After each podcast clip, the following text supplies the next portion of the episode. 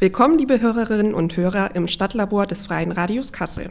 Ende März ging Dr. Sven Schöller siegreich aus der Wahl zum Oberbürgermeister der Stadt Kassel hervor. Mit dem gelernten Rechtsanwalt zieht am 22. Juli erstmals ein grüner Oberbürgermeister ins Kasseler Rathaus ein. In unserer heutigen Sendung vom 22. Juni 2023 möchten wir Sven Schöller vor seinem offiziellen Amtsantritt näher kennenlernen und gemeinsam über seine politischen Ziele sprechen. Ihr Stadtlaborteam heute, Helena Wolf, Klaus Scharke und Erik Seitel. Guten Tag, Herr Schöller. Schönen guten Tag, ich freue mich hier zu sein. Ja, wunderbar, Herr Scholler. Wir freuen uns auch sehr, dass wir das äh, heute, dieses Stadtlabor machen dürfen, äh, bevor Ihre Amtszeit offiziell startet.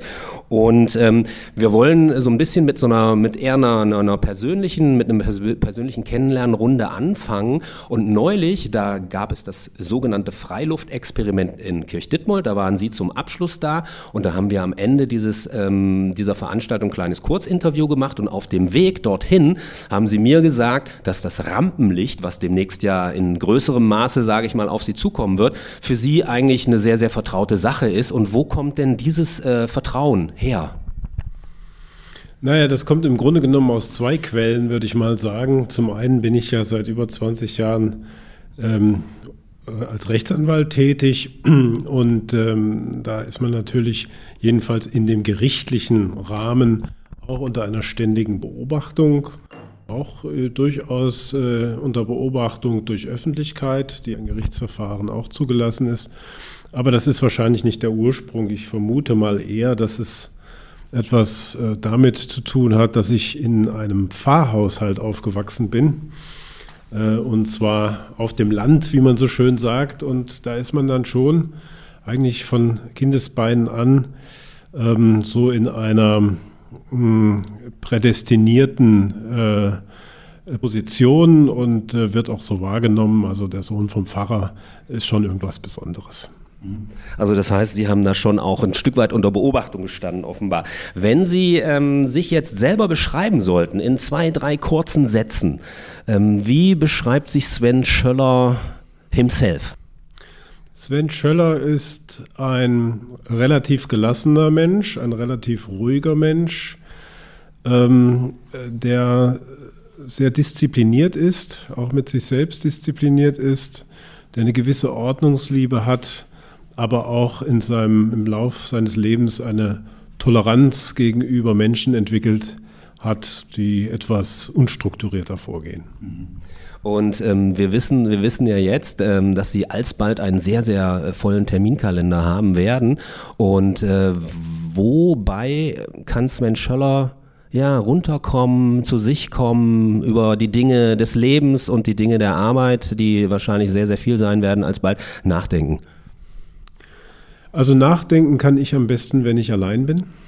Ähm, Impulse bekomme ich natürlich aus Gesprächen, aber das, das eigentliche Nachdenken, äh, das eigenstrukturierte Nachdenken, das sind eigentlich Situationen, in denen ich allein bin und ähm, dabei bewege ich mich am liebsten. Äh, und äh, da ist für mich, äh, was das angeht, das Laufen ganz wichtig. Ich bin jemand, der sehr gerne joggt und zwar auch wirklich im eigentlichen Sinne gerne joggt. Das heißt, jetzt nicht besonders schnell läuft, sondern eher langsam und wenn es geht, relativ lang läuft. Und dann kommt irgendwann der Zeitpunkt äh, während dieser Läufe, wo einem auf jeden Fall sehr gute Ideen kommen. Mhm. Und äh, Stichwort sehr gute Ideen. War das eine sehr gute Idee, sich zum Oberbürgermeister der Stadt Kassel zu bewerben? Und wie sind Sie darauf gekommen? Ja, die Frage kann man ganz nordhessisch beantworten. Es wird sich auswiesen, äh, ob das eine gute Idee war. Ähm, ich bin davon überzeugt, dass es eine war äh, zum gegenwärtigen Zeitpunkt. Ich glaube, das ist eine ganz großartige Aufgabe. Das ist eine sehr ehrenvolle Aufgabe. Ich bin sehr dankbar, dass ich sie ausüben darf. Und ähm, ich denke, ähm, dass man sehr viel gestalten und sehr viel bewirken kann in, in, in dieser äh, Funktion. Äh, und da freue ich mich auch drauf. Jetzt äh, Sven Schöller, auch ein Sven Schöller bewegt sich nicht im vollkommen luftleeren Raum. Sie haben Familie und wenn, wenn ich mir das jetzt mal so vorstelle, ähm, wie oft hat denn der Familienrat im Hause Schöller getagt, bis es grünes Licht für diese Entscheidung gab? Oder wie, wie, ne, das ist ja auch immer noch mal so eine Frage, ähm, die von zentraler Bedeutung ist, weil Sie sagen, es ist eine herausfordernde Position und die hat natürlich auch Konsequenzen. Also bei aller Ordnungsliebe äh, sind, ist unser Familienrat relativ äh, wenig formalisiert und ritualisiert. Wir kommen zusammen gelegentlich äh, und dann sprechen wir natürlich auch über Themen. Ähm, aber es ist nicht so, dass ich sagen könnte, wie oft er äh, getagt hat. Ähm, wir haben uns natürlich darüber ausgetauscht. Das ist jetzt keine Entscheidung, die man äh, allein trifft und alle anderen vor vollendete Tatsachen stellt. Ähm, und ähm, meine Familie steht voll dahinter. Äh, sie ist es gewohnt, dass ich auch schon in den mehr als 20 Jahren zuvor relativ viel Zeit in meine Arbeit investiert habe. Das habe ich schon immer getan. Aber das, was jetzt passiert, ist natürlich nochmal etwas anderes, insbesondere ähm, was so das angeht, was wir nicht unbedingt als Kernzeiten des Arbeitens ansehen. Das findet in der, in der Politik und gerade bei so einem repräsentativen Amt sehr viel auch abends statt und auch sehr viel am Wochenende. Und ähm, das ist etwas, wo ich persönlich auch zu mir gesagt habe, dass äh, da bin ich äh, froh, dass meine Kinder inzwischen schon ein wenig älter sind. Das heißt, unser jüngstes Kind ist 13 ähm, und ähm, sind also alle in einem Alter, wo sie sich sehr gut mit sich selbst, mit ihren Freundinnen und Freunden beschäftigen können, nicht unbedingt immer nur beim Papa auf dem Schoß sitzen müssen. Und ähm, das wäre mir zu einem früheren Zeitpunkt sicherlich schwieriger gefallen, diese Entscheidung zu treffen. Bevor wir jetzt die weiteren stadtpolitischen Themen, die es so gibt, nach und nach besprechen werden, nochmal zurück zum Oberbürgermeisterwahlkampf ähm, im März diesen Jahres. Da sind Sie von Haustür zu Haustür gezogen. Was waren denn die Themen und Anliegen, die den BürgerInnen besonders wichtig waren? Da gab es wirklich einen ganz vielfältigen Strauß. Dieser Wahlkampf ähm, war ja, was das Inhaltliche angeht, dadurch geprägt, ähm, dass eben, dass es nicht das eine Thema gegeben hat, sondern es hat eine ganze ein äh, ganzes Bündel an Themen gegeben und äh, ähm, das war auch sehr unterschiedlich, wofür sich die Menschen interessiert haben. Viele äh, haben sich für das Thema Mobilität interessiert. wie, wie strukturieren wir Mobilität in unserer Stadt? Viele ähm, waren interessiert an den Themen Bildung äh, und vor allem auch Bildungsstätten, so will ich es mal nennen, also Thema Schulsanierung, Thema Kitaplätze äh, war, waren wichtige Thema, Themen. Und ähm, dann natürlich über allem äh, schwebt äh, das Thema Klimaschutz äh, als, als das große Überthema ähm, wo ganz große Erwartungen auch bestehen auf der einen Seite und auf der anderen Seite auch Sorgen vor Veränderungen. Ähm, das äh, sind mal so die ganz wesentlichen Punkte. Klimaschutz und Mobilität, da werden wir auch später noch drauf eingehen. Christian Geselle, der noch amtierende OB, hat ja darauf verzichtet, ähm, nach dem ersten Wahlgang in die Stichwahl zu gehen. Wie war das für Sie? Trübt es Ihren Wahlsieg jetzt im Nachhinein? Nein, es trübt den Wahlsieg nicht. Ähm, Im Gegenteil, es wurde dadurch schwieriger für mich. Es ist eine äh, außerordentlich schwierige Situation, äh, wenn man keinen Gegenkandidaten oder keine Gegenkandidatin hat, ähm, sondern gegen ein Nein antreten muss. Ähm, wenn Sie sich selbst fragen, wie Sie so im Inneren Ihre Wahlentscheidungen treffen, dann werden Sie möglicherweise zu dem Ergebnis kommen, dass sie erkennen, eine Wahlentscheidung ist nicht nur immer eine Pro-Entscheidung für einen Wahlvorschlag, sondern es mischt sich auch ein guter Anteil Kontra gegen die anderen Wahlvorschläge ein. Ähm, daraus resultiert dann letztlich am Ende, wo sie ihr Kreuz machen. Wenn Sie aber eine Situation haben, wo nur ein Kandidat steht äh, und der Rest ist Nein, ähm, dann können Sie Ihr ganzes Kontra in das Nein legen, ohne dass Sie sozusagen für irgendjemanden anders abstimmen müssen. Und das, glaube ich, äh, ist eine sehr, sehr ähm, schwierige, herausfordernde Situation bei einer Wahl. Ich bin sehr froh, ähm, dass es gut gegangen ist und letztlich und endlich bin ich auch stolz darauf, denn äh, diejenigen, die im zweiten Wahlgang dann mit Ja gestimmt haben, die haben tatsächlich auch positiv für Herrn Schöller abgestimmt und das finde ich gut. Ja, für das Online-Magazin mittendrin-kassel.de hatten Sie im Vorfeld der Oberbürgermeisterwahl auf zehn Fragen geantwortet, die unsere Redaktion Ihnen gestellt hatte. Eine davon war, wie beschreiben Sie Ihre Vision für unsere Stadt? Und da zitiere ich einmal Ihre Antwort. Eine lebenswerte, innovative Stadt, die für die Zukunft gut aufgestellt ist, in der die Menschen gerne leben, gut wohnen, frische Luft atmen und attraktive Arbeit haben. Eine Stadt mit zeitgemäßer Mobilität, in der die Perspektive des umweltfreundlichen Verkehrs gestärkt wird. Eine gerechte und solidarische Stadt, in der sich die Menschen, gleich welcher Herkunft oder welchen Geschlechts, durch die Stadt miteinander verbunden fühlen. Eine kulturell vielfältige, eine weltoffene, eine europäische, eine internationale Stadt. Wie werden Sie denn das schaffen, dass diese Vision, die Sie da selber geprägt haben, Realität werden kann? Naja, man muss tun, was man tun kann. Ähm, eine Vision ist natürlich immer ähm, eine Zielvorstellung, die ähm, viel Arbeit auf vielen Ebenen äh, erfordert, ähm, die man auch nicht im Hinblick auf den Realisierungszeitpunkt unbedingt fixieren kann. Aber das Entscheidende ist, dass man eine Vision hat und darauf hinarbeitet. Und äh, man kann ähm, an, diesem sehr, an dieser sehr umfassenden Antwort, die Sie eben zitiert haben, natürlich erkennen, wie vielfältig die Aufgabenstellungen sind. Ähm, und das geht natürlich auch tatsächlich mit vielfältigen Erwartungen einher. Und ich glaube, es ist ganz wichtig, ähm, an diesen Erwartungen ähm, sozusagen äh, sich oder von diesen Erwartungen sich nicht irgendwie demoralisieren zu lassen, von der Fülle der Erwartungen, von der Höhe der Erwartungen, sondern einfach das zu tun, was man tun kann, ähm, bestmöglich. Und ähm, daran will ich gerne arbeiten und im Hinblick auf äh, sämtliche Zielvorstellungen, die dieser Vision zugrunde liegen. Und welche politischen Themen liegen Ihnen da besonders am Herzen persönlich und ähm, was sind da Ihre persönlichen Ziele für die Amtszeit? Also es gibt auch da ein gewisses Bündel. Ich habe immer gesagt, ähm, der Klimaschutz gehört ganz oben auf die politische Agenda. Äh, daran möchte ich mich auch festhalten lassen.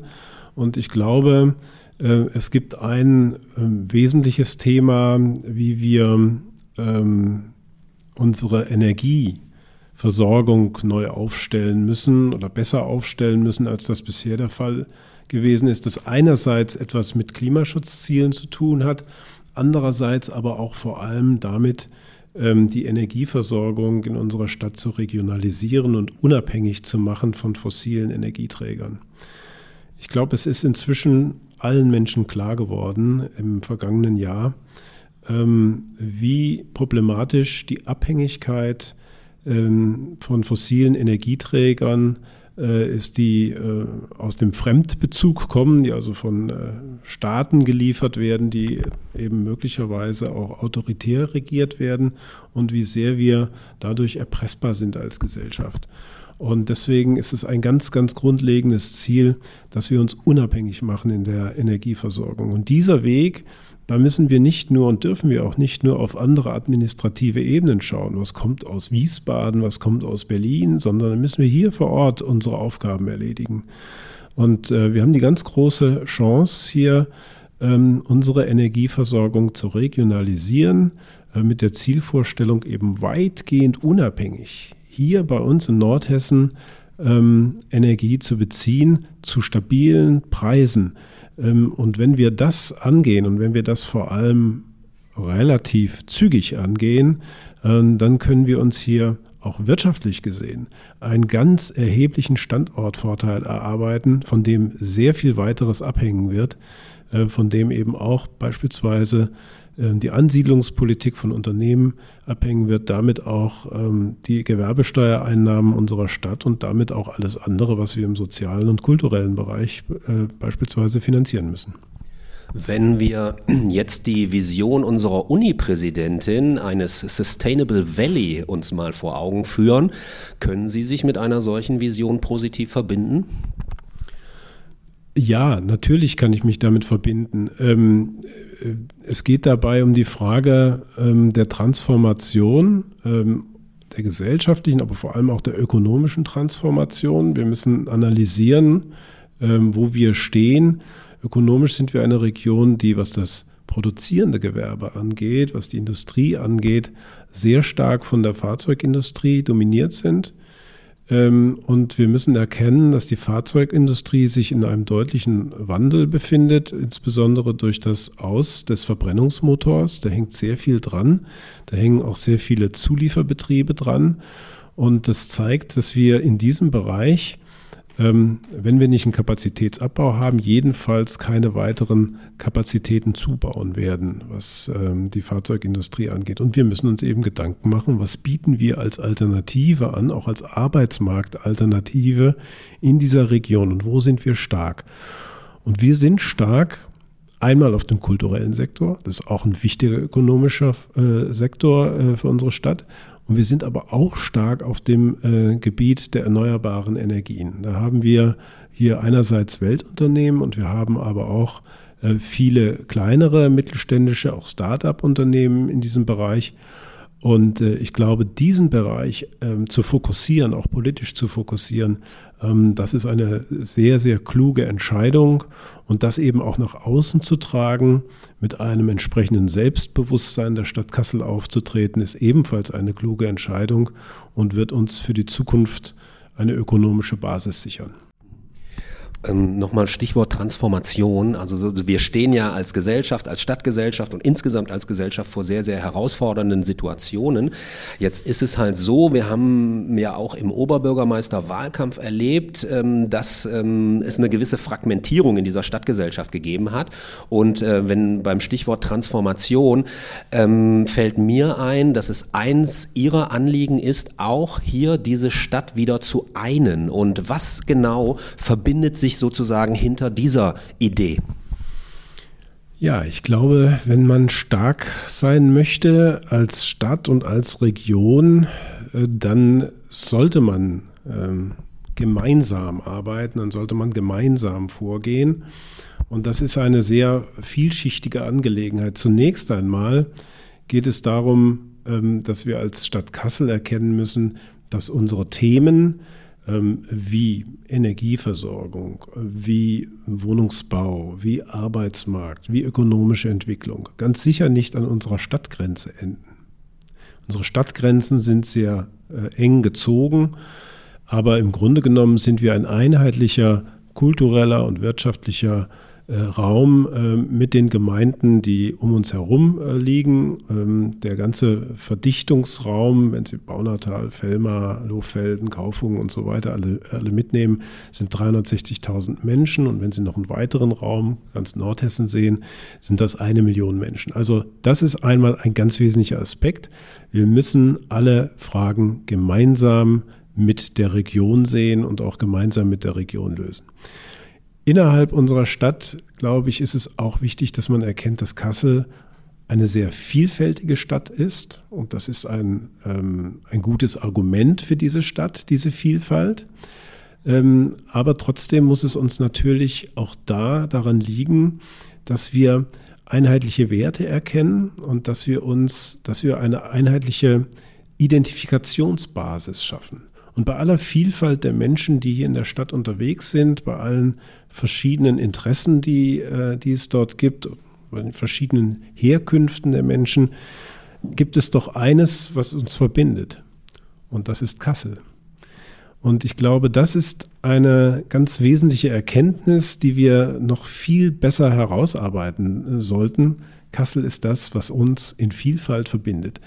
Und ähm, da wäre mir sehr daran gelegen, dass wir auch gerade bei den unterschiedlichen sozialen Voraussetzungen, die hier in den unterschiedlichen Stadtteilen bestehen, ähm, darauf hinarbeiten, dass die Menschen und insbesondere die jungen Menschen, das heißt die Schülerinnen und Schüler, erkennen, dass sie dieses verbindende Element haben, dass sie über diese Stadt Kassel miteinander verbunden sind und dass wir diese, dass wir diese jungen Menschen miteinander zusammenbringen über verschiedene Aktivitäten. Das kann Sport sein, das kann Kultur sein, das kann vor allem auch im Zusammenhang äh, mit Schule geschehen.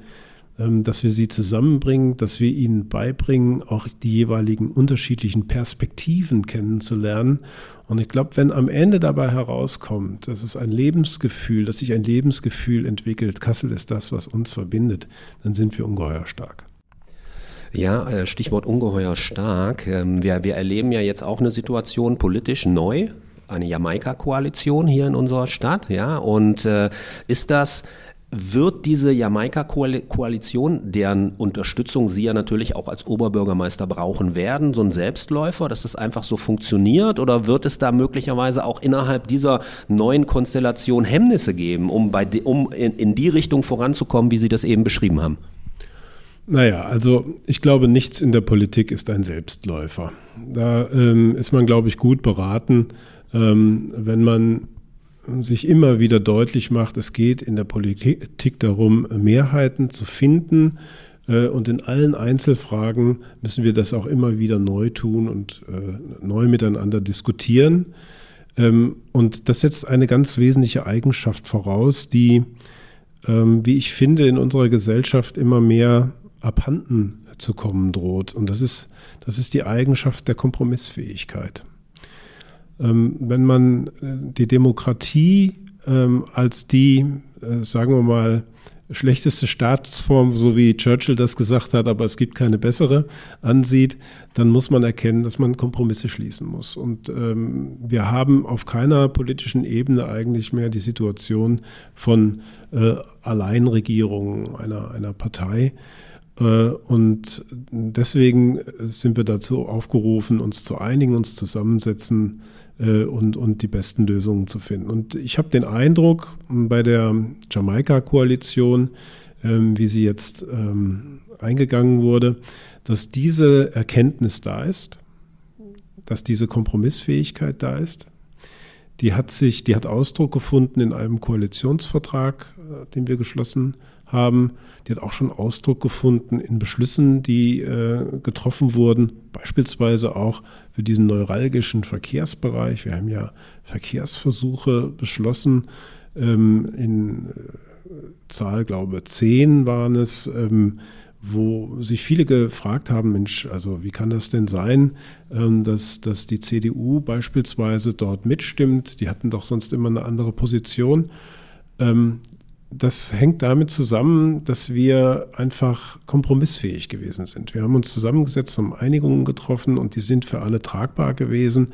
Und ich glaube, es ist ein ganz großer Vorteil dieser Koalition, ähm, dass sie sich darüber bewusst ist, dass sie in verschiedenen Bereichen, jedenfalls auch aus unterschiedlichen Richtungen gekommen ist und aufeinander zugegangen ist. Das ist mir allemal lieber, als wenn man die Situation hat, dass alle in einem Wahlkampf sozusagen in die Kerbe äh, schlagen, wir wollen äh, Klimaneutralität und Klimaschutz äh, und wir wollen dieses und jenes an Mobilität revolutionieren. und am Ende merken sie dann im Rahmen des Verlaufs einer Koalition, dass es vielleicht dann doch nicht so gemeint war.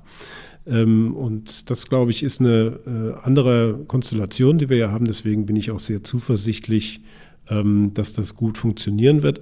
Aber es setzt äh, das stete Bemühen voraus, dass es gut funktioniert. Es ist kein Selbstläufer. Sie haben das Thema Kultur als auch als ein sehr, sehr wichtiges Thema für unsere Stadt identifiziert und da übergebe ich jetzt das, das Wort an die Frau Wolf. Äh, dann steigen wir mal in Richtung Kultur, sage ich mal, in unserem Gespräch ein.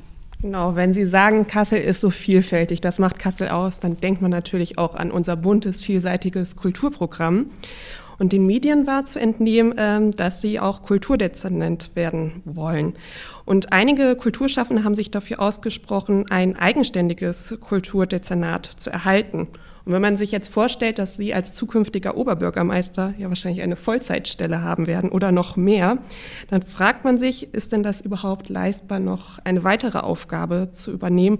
Oder ferner, so eine Kulturstadt wie Kassel, kann die sich das überhaupt leisten, keine eigenständige Kulturdezernentin oder einen Dezernenten zu haben? Sie haben es ja richtig gesagt, Kassel ist eine Kulturstadt. Die Kultur ist von einer ganz wesentlichen Bedeutung für Kassel äh, schon immer gewesen äh, und wird es auch bleiben. Äh, die Kultur ist in sich sehr, sehr facettenreich. Ähm, wir haben ähm, das, was jeder kennt, äh, was sozusagen von Weltbedeutung ist, ist die Documenta. Ähm, wir haben hier ähm, das Weltkulturerbe Bergpark. Ähm, wir sind die Grimm-Heimat. Ne? Das sind sozusagen, um das jetzt mal mit diesem etwas unpassenden Begriff zu sagen, die Premium-Produkte äh, der Kultur äh, in Kassel. Aber wir haben auch eine unfassbar vielfältige äh, Kulturszene, ähm, die sozusagen jetzt nicht diesen, ähm, diesen drei Bereichen so unmittelbar zuzuordnen ist. Die freie Kulturszene ist sehr lebendig in Kassel. Ähm, wir haben die Kunsthochschule, die permanent auch ähm, wirklich sehr talentierte Menschen äh, hervorbringt. Ähm, und das ist ganz, ganz großartig. Und wir haben natürlich auch, und das ist, finde ich, auch sehr, sehr wesentlich zu sagen, nicht nur diesen Teil der Kultur, sondern wir müssen den Kulturbegriff auch weiter verstehen. Wir haben ja in Kassel einerseits diese mit einer Großstadt typischerweise ähm, äh, in Verbindung zu bringenden äh, Kulturformen. Wir haben aber eben auch das Dörfliche, was in Kassel auch noch verankert ist. Wir haben auch die Volksfeste äh, in Kassel. Wir haben den Zissel, die Wehlheider Kirmes, die Waldauer Entenkirmes. Jetzt vergesse ich nicht die Niederzwerner Bratwurstkirmes. Ähm, es gibt also auch diesen Teil von Kultur in Kassel und das macht die ganz, ganz große äh, Vielfalt aus. Und ich glaube, das ist schon mal ganz wesentlich, diesen, diesen über, äh, übergreifenden Begriff von Kultur in Kassel zu haben. So. Weil das so übergreifend ist, glaube ich, ist es auch sehr, sehr klug, ähm, die Zuständigkeit für die Kultur an das Oberbürgermeisteramt zu binden, weil das Oberbürgermeisteramt ist das Amt, was mit bei weitem den größten repräsentativen Aufgaben verbunden ist innerhalb des Magistrats der Stadt Kassel. Und wenn die Kultur in unserer Stadt so wichtig ist, dann ist es doch auch gut, wenn viel darüber geredet und viel darüber gesprochen und gesendet und geschrieben wird. Und ich glaube, das äh, wird dadurch befördert werden, dass das Ganze auch im Rahmen des Magistrats, ich sage mal in Anführungszeichen, hoch aufgehängt wird. Soweit ähm, Menschen, die sich kulturell engagieren in Kassel, ähm, im Rahmen dieser, dieser Entscheidung oder vor dieser Entscheidung, wer die äh, Kultur, äh, das Kulturdezernat führen soll, sich dazu geäußert haben, habe ich mit vielen, vielen gesprochen das war ähm, für mich äh, in der Wahrnehmung so, dass die meisten gesagt haben, uns geht es einfach darum, dass die Kultur einen hohen Stellenwert auch in der Kasseler Stadtverwaltung hat. Und das wird sie auch zukünftig haben. Und dass wir es so machen, wie wir es jetzt machen, hat natürlich auch etwas damit zu tun, dass ich gesagt habe, dass ich immer gesagt habe, ich möchte als Oberbürgermeister auch nicht gleichzeitig Kämmerer sein. Ich finde, das sind zwei Funktionen, äh, die getrennt gehören. Das sind zwei Funktionen, die mit besonderen Befugnissen ausgestattet sind, die sich auch gegenseitig ein Stück weit kontrollieren sollen. Und wenn man so einen Begriff von Checks and Balances hat, dann sollte man das meines Erachtens jedenfalls nicht machen. Und deswegen machen wir es letztlich so, wie es in Kassel ja nicht zum ersten Mal der Fall ist. Ja, also auch der Vorgänger von Herrn Geselle, Herr Hilgen, hatte ja das Kulturdezernat als Oberbürgermeister. Äh, und insofern glaube ich, haben wir schon alle erkannt, das kann ganz gut funktionieren. Dann schauen wir nochmal auf eins der drei Premium-Produkte, wie Sie eben gesagt haben, der Kultur in Kassel zurück, und zwar auf die Documenta. Ja, alle fünf Jahre nur stattfindend in Kassel, dazwischen immer ein quasi leerer Raum. Ähm, deswegen die Forderung des Documenta-Instituts, um das eben dauerhaft zu etablieren, diesen, diese, dieses Premium-Produkt, ähm, wird es zum Ende Ihrer Amtszeit dieses Institut in Kassel geben? Das hoffe ich sehr, dass das der Fall sein wird. Ähm, wir sind mit äh, der Umsetzung dieses Vorhabens ja schon jetzt sehr, sehr spät dran. Viele, viele Jahre sind ins Land gezogen. Wir diskutieren das schon sehr, sehr lange, das Dokumenta-Institut. Und es ist auch lange Zeit unklar gewesen, ähm, in welcher Form es überhaupt aufgezogen werden soll, welche Funktionen sich darin vereinigen.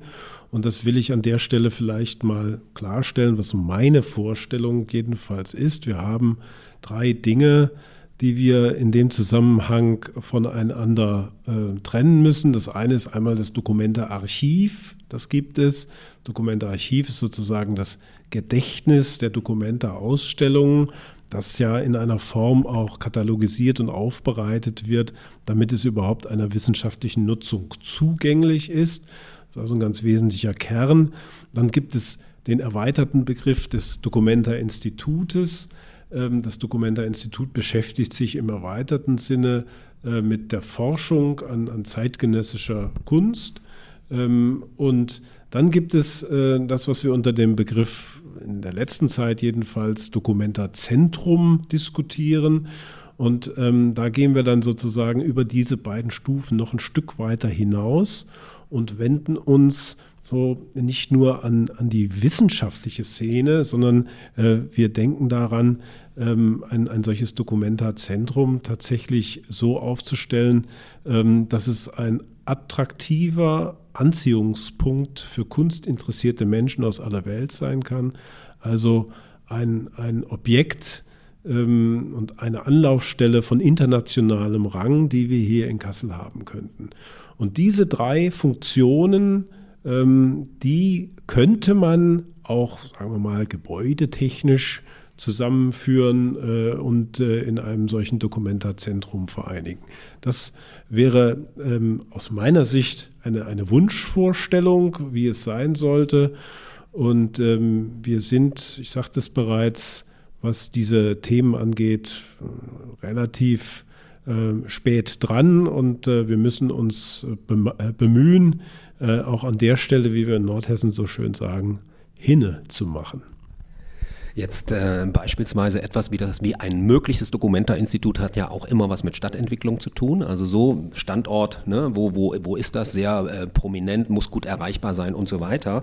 Und ähm, jetzt ist natürlich das Thema Stadtentwicklung natürlich auch ein sehr, sehr großes, ähm, auch für diese, für unsere Stadt. Und ähm, wenn Sie vielleicht unseren Hörerinnen und Hörern jetzt so ein, mal so ein Panorama geben können, welche Impulse können wir in der Stadtentwicklung von Oberbürgermeister Sven Schöller erwarten?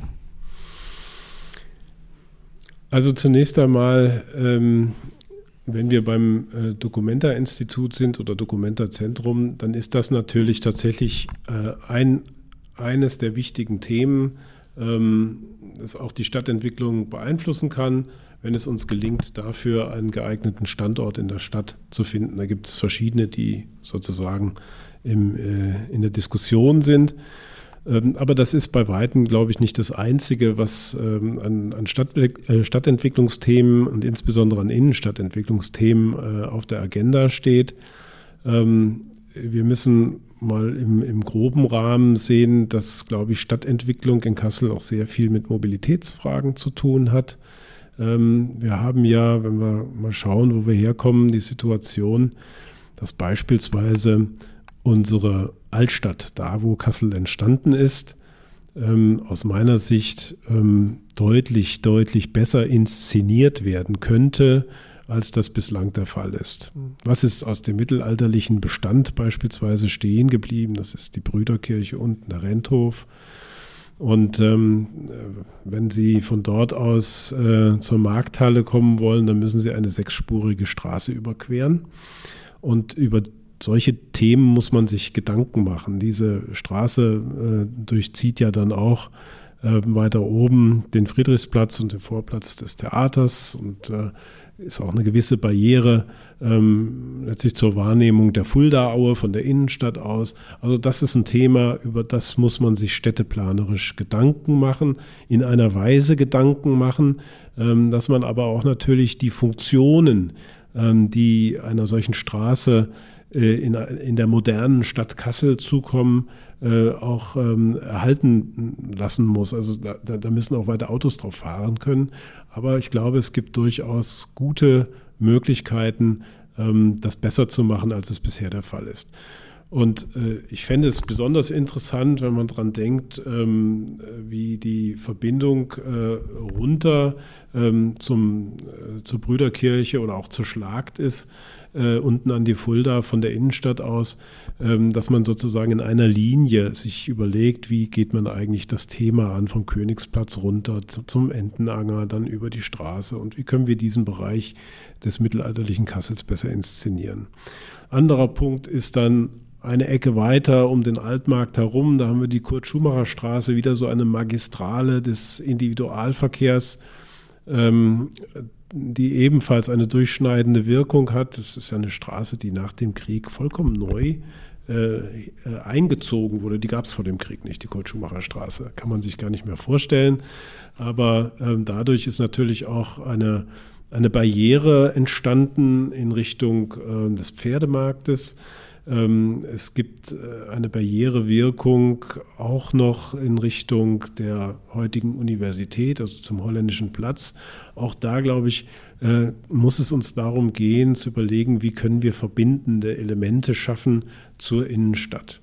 Und innerhalb der Stadt, glaube ich, ist es auch wichtig, dass wir ähm, eine Infrastruktur schaffen, die es auch erlaubt, sich sicherer auf umweltfreundlichen Verkehrsmitteln fortzubewegen, auf dem Fahrrad fortzubewegen. Das ist äh, in dem Innenstadtbereich zum Teil ähm, äh, wirklich kaum zumutbar, äh, dort mit dem Fahrrad zu fahren. Das muss man so sehen.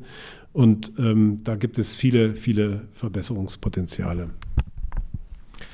Ja, es gibt ja gerade Gebiete, für die ähm, Städtebauförderprogramme laufen und aus den Mitteln ähm, fließen für sogenannte integrierte Stadtentwicklungs- oder Stadtteilentwicklungskonzepte. Christoph Nolder, der war bei uns im Februar im Stadtlabor zu Gespräch und er hat gesagt, dass äh, er sehr gute Erfahrungen mit diesen Konzepten gemacht hat auf Stadtteilebene. Ähm, gleichzeitig hat Herr Nolder eingeräumt, dass es auf der Gesamtstadtebene kein überordnetes Stadtentwicklungskonzept gibt, ähm, das die Leitlinien für eine wünschenswerte Entwicklung der Stadt Kassel in den nächsten Jahrzehnten ja, entwirft und vorgibt. Ähm, wird es mit Ihnen als Oberbürgermeister ein gesamtheitliches Stadtentwicklungskonzept für Kassel geben? Also ich habe das ja eben schon angedeutet. Ich finde, das ist etwas, worüber wir uns auf jeden Fall intensiv ähm, Gedanken machen müssen und das auch konzeptionieren sollten. Ähm, wir haben ja die Situation, ähm, dass das zuständige, das dafür zuständige Dezernat ähm, jetzt im Spätsommer, Herbst auch äh, neu besetzt werden wird. Ähm, und da werden wir erstmal sehen, welche Person äh, wird dieses Dezernat übernehmen. Da bin ich sehr daran interessiert, ähm, dass es jemand ist, äh, der bzw. die dann eben auch ein großes Interesse mitbringt, ähm, gerade ein solches Thema auch in Kassel voranzubringen. Ja, ein Thema, was auch sehr bewegt, ist so der begrenzte Wohnraum. Wenn wir uns da eine Wohnbedarfsanalyse aus dem Jahr 2022 anschauen, dann ergibt die, dass äh, bis 2030 8000 neue Wohnungen in Kassel benötigt werden. Und wie kann denn dieses Ziel erreicht werden, auch wenn wir hier so einen Konflikt mit Umwelt- und Klimaschutz haben, also wenn man jetzt an so Flächenversiegelung denkt? Ja, ähm, das ist in der Tat natürlich eine Zahl, die sehr, sehr ambitioniert äh, ist. Hat etwas damit zu tun, muss man auch dazu sagen, dass wir über die Jahrzehnte ähm, äh, auch immer mehr Fläche ähm, als Einzelpersonen in Anspruch genommen haben. Das heißt, die Wohnungen sind tendenziell auch größer geworden. Ähm, das ist ein Thema. Es ähm, ist natürlich erforderlich, dass Wohnungen zugebaut werden. Dabei müssen wir bestimmte Kriterien beachten. Wir sollten natürlich in jedem Fall vermeiden, äh, Flächen weitergehend zu versiegeln. Ähm, das ist ja etwas, was dem Klimaschutz äh, nicht gut tut, wenn wir das tun, ähm, was dem Mikroklima äh, in der Stadt auch schadet. Ähm, und wir haben, was das angeht, natürlich die Möglichkeit, an, an vielen Stellen in Kassel im Grunde genommen ähm, dort, wo Flächen bereits versiegelt sind, äh, Gebäude zu errichten oder eben auch zu erweitern. Es gibt auch viele Gebäude, die äh, in Kassel ähm, eingeschossig gebaut sind, als, als Kriegsruinen eingeschossig wieder aufgebaut worden sind, wo aber eigentlich auch ins Straßenbild ähm, ein, ein höheres Gebäude hineingehören würde. Das ist, sagt sich allerdings relativ leicht, wenn man weiß, ähm, äh, dass äh, diese Gebäude natürlich normalerweise im Privateigentum stehen und ähm, äh, letztlich und endlich die Eigentümerinnen und Eigentümer darüber entscheiden, ob, wann und, und wie sie gewisse Maßnahmen an den Gebäuden durchführen. Aber Fakt ist, wir müssen zusehen, ähm, mehr Wohnungen zu bauen auf diese Art und Weise unter Beachtung dieser Kriterien. Das ist aber nicht das einzige Instrument, ähm, was man anwenden kann. ähm, wir haben ja auch die Situation, dass äh, eine ganze Reihe von Objekten tatsächlich auch leer stehen.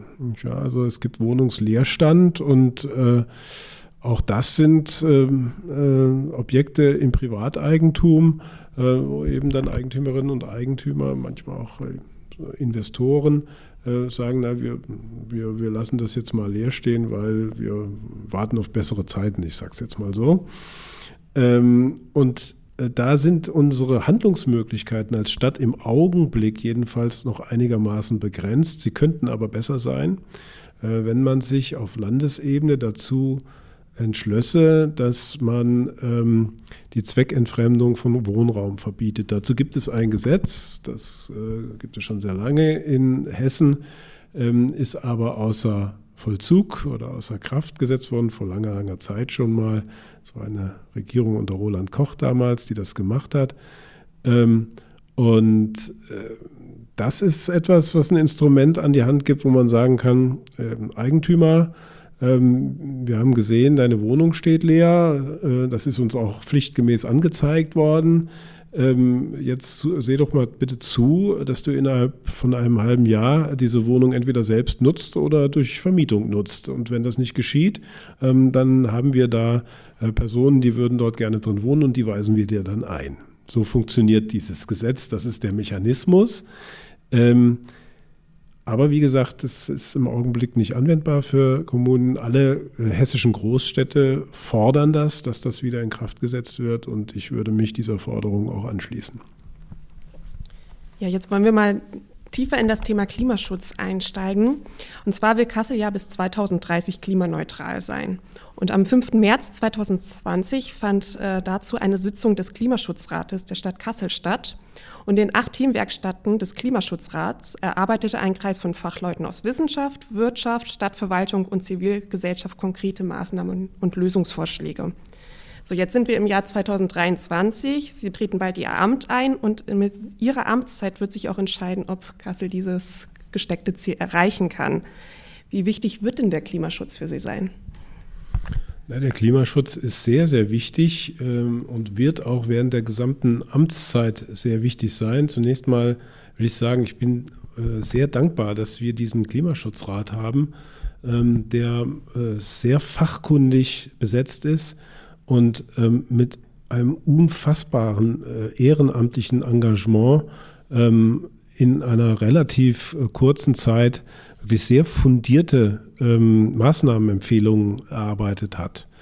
Ähm, wir haben natürlich in der Verwaltung die Herausforderung, ähm, dass diese Maßnahmenempfehlungen zwar im politischen Bereich ähm, vielfach umgesetzt äh, worden sind bereits durch Stadtverordnetenbeschlüsse, die gewissermaßen an die weitere äh, Verwaltung den Auftrag ergeben, äh, beinhalten, das umzusetzen. Mm, aber natürlich brauchen wir auch die Ressourcen, es dann tatsächlich umzusetzen. Das heißt, es bedarf personeller Ressourcen, es bedarf auch finanzieller Ressourcen. Ähm, und auch da gilt im Grunde genommen, wir, wir müssen tun, was wir können. Auf der anderen Seite muss man auch sagen, ähm, es ist nicht alles ähm, nur Aufgabe der Verwaltung, sondern es ist äh, eine gesamtgesellschaftliche Aufgabe. Natürlich ähm, müssen die Bürgerinnen und Bürger ähm, und auch die Unternehmen ähm, das Notwendige tun, was wir für den Klimaschutz tun können. Und die Verwaltung sollte die Strukturen so schaffen, dass das möglichst äh, gut passieren kann. Was jetzt den Zeitpunkt 2030 angeht, ähm, glaube ich, ähm, das ist sehr herausfordernd und, und viele, viele ähm, die auch ähm, sehr viel davon verstehen, haben Zweifel, ob das sozusagen einzuhalten ist. Ich glaube, auch wenn ich jetzt an dem Beschluss persönlich nicht mitgewirkt hat, es ist gut, dass man da eine Zahl hat, um auch so einen auf Neudeutsch Sense of Urgency tatsächlich zu setzen. Deswegen würde ich das auch gar nicht in Frage stellen. Aber im Grunde genommen gilt das, was ich auch eben schon mal gesagt habe auf Nordhessisch, man müssen hinne machen. Das ist das Entscheidende. Sie haben es ist eben ganz äh, schön gesagt, wir sind alle gefordert als Bürgerinnen und Bürger und die Wirtschaft ist auch gefordert, im Bereich Klimaschutz sozusagen eine Schippe draufzulegen. Jetzt haben wir im, im Zusammenhang mit dem Klimaschutzrat eine Entwicklung gehabt, dass die Wirtschaftsverbände ausgestiegen sind. Sehen Sie da äh, eine Aufgabe für sich als, als Oberbürgermeister auch, die Wirtschaftsverbände, die jetzt quasi an ihrer eigenen Agenda arbeiten, wieder mit ins Boot zu kriegen? Also ich nehme für mich in Anspruch, dass ich in einem außerordentlich positiven, guten Kontakt äh, mit Vertreterinnen und Vertretern der Wirtschaftsverbände jetzt schon stehe. Äh, und das werde ich äh, nach meinem Amtsantritt beibehalten und auch noch weiter intensivieren. Ähm, ich habe nicht den Eindruck gewonnen, ähm, dass ähm, da eine rückwärtsgewandte Haltung besteht und ich glaube, wenn man äh, vernünftig auf dieser Ebene ähm, miteinander ähm, diskutiert, dann kann man erkennen, dass da äh, ein großes äh, Interesse vorhanden ist, auch bei dem Thema Klimaschutz voranzukommen. Da hat man sich in der Vergangenheit möglicherweise auf, auf, dieser, auf dieser Basis Klimaschutzrat dann an einem bestimmten Punkt nicht wirklich mitgenommen oder wohlgefühlt, das mag sein, aber ich glaube, es ist auch wenig sinnhaft, äh, diese Themen in der Vergangenheit ähm, äh, jetzt wieder neu aufzubereiten, sondern wir müssen nach vorne schauen. Und was ich gegenwärtig feststelle, ist, dass die, dass die Unternehmerinnen und Unternehmer eine große Motivation haben, in Sachen Klimaschutz auch voranzukommen. Und vielfach müssen wir auch äh, feststellen, ähm, dass Unternehmen schon deutlich weiter sind, ähm, als das bei dem einen oder anderen in der Politik der Fall zu sein scheint. Einen großen Beitrag zum Klimaschutz ähm, wird auch der Verkehr spielen, große Rolle dabei. Jetzt gerade in aller Munde das Thema der Fahrradbügel. Die Stadt will ja 900 Fahrradbügel aufstellen im Stadtgebiet. Ähm, scheint dabei in der Kommunikation allerdings keine besonders glückliche Hand gerade zu haben. Ähm, sind Fahrradbügel die neuen Lollis in Kassel? Ähm, und wie wird es mit Ihnen also B laufen, ähm, was diese ja nicht immer konsensfähige Maßnahme angeht? Also zu den Fahrradbügeln habe ich neulich äh, zur Kenntnis nehmen dürfen, ähm, dass äh, offenbar irgendein äh, Facebook äh, Schreiber ähm, äh, der Meinung gewesen ist, äh, ich hätte irgendetwas damit zu tun. Ähm, äh, ich habe an dem, weder an dem Beschluss äh, mitgewirkt, Fahrradbügel aufzustellen, noch bin ich an der Umsetzung beteiligt. Will ich an der Stelle klarstellen, aber ich will mich gar nicht davon distanzieren. Ähm, generell gesehen finde ich, ähm, müssen wir in der Infrastruktur für Radfahrende äh, viel, viel besser werden. Und dazu gehört auch, dass man ähm, Abstellflächen schafft, dass man Fahrradbügel schafft. Ähm, ich habe jetzt eben, als ich hier gerade zum Interview gekommen bin, ähm, war ich äh, glücklich, den, den letzten freien Fahrradbügel äh, hier vor ihrem Haus zu bekommen und mein Fahrrad dort abschließen und anschließen zu können. Also da gibt es schon natürlich äh, tatsächlich ein Bedürfnis für. Aber ähm, das Entscheidende ist natürlich immer, dass man es auch richtig macht. Und ähm, da muss man äh, tatsächlich auch einfach auf den Einzelfall schauen. Und äh, ich finde, es ist wichtig, dass man Fahrradbügel dorthin stellt, wo sie genutzt werden und wo sie in Zukunft jedenfalls genutzt werden. Ähm, und dass man es unterlässt, Fahrradbügel dorthin zu stellen, wo sie niemals genutzt werden. Ähm, und äh, das ist eigentlich eine ganz einfache Geschichte und äh, wenn man diese, diese Kriterien anwendet, ähm, dann äh, sollte man sich vielleicht nochmal unter Berücksichtigung dieser, dieser Kriterien die Standorte im Einzelnen anschauen. Ich habe das teilweise auch schon getan und ähm, da gibt es sicherlich Evidenzfälle, so will ich sie mal nennen, wo es ganz klar ist, da braucht man die eigentlich nicht. Ne? Und wo man sie nicht braucht, ähm, da macht es dann auch keinen Sinn, einen Parkplatz dafür entfallen zu lassen. Ganz im Gegenteil, es schafft ja nur einen Widerstand gegen das, was wir erreichen wollen. Wir wollen Mobilitätswende erreichen und ähm, wenn wir uns Widerstände schaffen durch Maßnahmen, die eben in ihrer Sinnhaftigkeit zu hinterfragen sind, äh, dann ist das äh, eher ein Nachteil. Dazu eine kurze Nachfrage. Ähm, Sie sagen, Standorte haben Sie sich schon mal angeguckt, die vielleicht nicht sinnvoll sind. Mhm. Ganz konkret in der Frankfurter Straße, da gab es eine neuliche Diskussion vor der Metzgerei, die Fahrradbügel oder neben der Metzgerei die aufzustellen. Mhm. Ähm, ist es nicht sinnvoller, erstmal äh, Fahrradstreifen oder Radinfrastruktur in der Frankfurter Straße oder auch in anderen Hauptverkehrsstraßen, holländische Straße zum Beispiel, zu schaffen, bevor man dort Fahrradbügel installiert? Oder wie stehen Sie dazu? Ja, man muss mit einem anfangen, nicht wahr? Ähm, natürlich äh, können Sie erst äh, die, ähm, die Radverkehrsinfrastruktur äh, schaffen durch, durch, durch Radweg äh, und dann Fahrradbügel aufstellen. Sie können es auch umgekehrt machen. Ähm, äh, unabhängig davon, ähm, äh, also will ich sagen, es gibt ähm, bestimmte Fälle, wo es ganz, ganz eindeutig ist, ähm, dass dort keine Fahrradbügel hingehören. Ähm, und es gibt auch bestimmte Fälle, wo man darüber diskutieren kann, ob in dieser Anzahl welche hingehören. Ich glaube, wenn wir mehr Radverkehr wollen, ist es ganz entscheidend, dass wir äh, uns klar machen, am allerwichtigsten ist es eigentlich, äh, Standorte, und zwar sichere Standorte für die zum Teil ja inzwischen sehr teuren Fahrräder und E-Bikes zu schaffen an den Wohnorten der Menschen. Ja, die wollen ihre Fahrräder sicher abstellen und das, ähm, das tun die in aller Regel jetzt nicht an einer, an einer Hauptverkehrsstraße über Nacht, ja, ähm, sondern äh, die machen das im Bereich ihrer, ihrer Wohnungen auf den Grundstücken. Das heißt, da sind die Wohnungsbaugesellschaften gefragt, auch sichere und auch überdachte Abstellorte zu schaffen. Das ist erstmal wichtig. Und ansonsten ähm, muss man sich, wie gesagt, einzelne Standorte ansehen. Ich habe einen Standort ähm, gesehen, da gibt es zwei, drei Parkplätze, die in Anspruch genommen wurden, nebeneinander. Ähm, auf den beiden äußeren sind Fahrradbügel und auf dem inneren ist ein Schild aufgestellt worden, das auf den beiden äußeren Fahrradbügel sind. Das finde ich dann nicht so witzig. Das braucht man nicht. Ja, und das verstehen die Menschen auch nicht. Und äh, über solche Dinge muss man mal nachdenken. Wir bewegen uns jetzt auf das Ende der Sendung hin. Und da haben wir noch eine Frage. Also laut Wahlprogramm möchten Sie gerne die Herkulesbahn reaktivieren. Und da fragen wir uns, sollten diese finanziellen Mittel nicht zuerst in die Erweiterung des bestehenden Tramnetzes investiert werden? Also ähm, was, die, äh, was den Ausbau der Infrastruktur für den ÖPNV angeht, ähm, muss man selbstverständlich über die Prioritätensetzung nachdenken. Ähm, generell muss man immer über Prioritätensetzungen nachdenken. Ähm, Ziele formulieren ist aber trotzdem wichtig. Ja? Also zu sagen, was hätten wir gern, aber dann müssen wir auch schauen, was können wir uns leisten. Das ist ganz klar. Ja? Und äh, das äh, bedingt dann eben auch, in welcher Reihenfolge setzen wir bestimmte Themen um.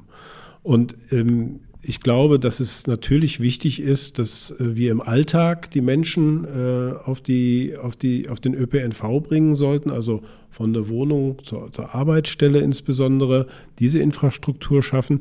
Aber ich glaube, auch die Herkulesbahn äh, hat durchaus äh, ihre Berechtigung, ist ein, ein sehr emotionales Projekt auch ähm, für viele ähm, Menschen in Kassel von, von großer Bedeutung. Und ich glaube, sie würde auch einer hervorragenden Nutzung zugeführt werden. Ich bin sicher, das halbe Augustinum wird jeden Tag äh, zum Herkules hochfahren mit äh, der Herkulesbahn.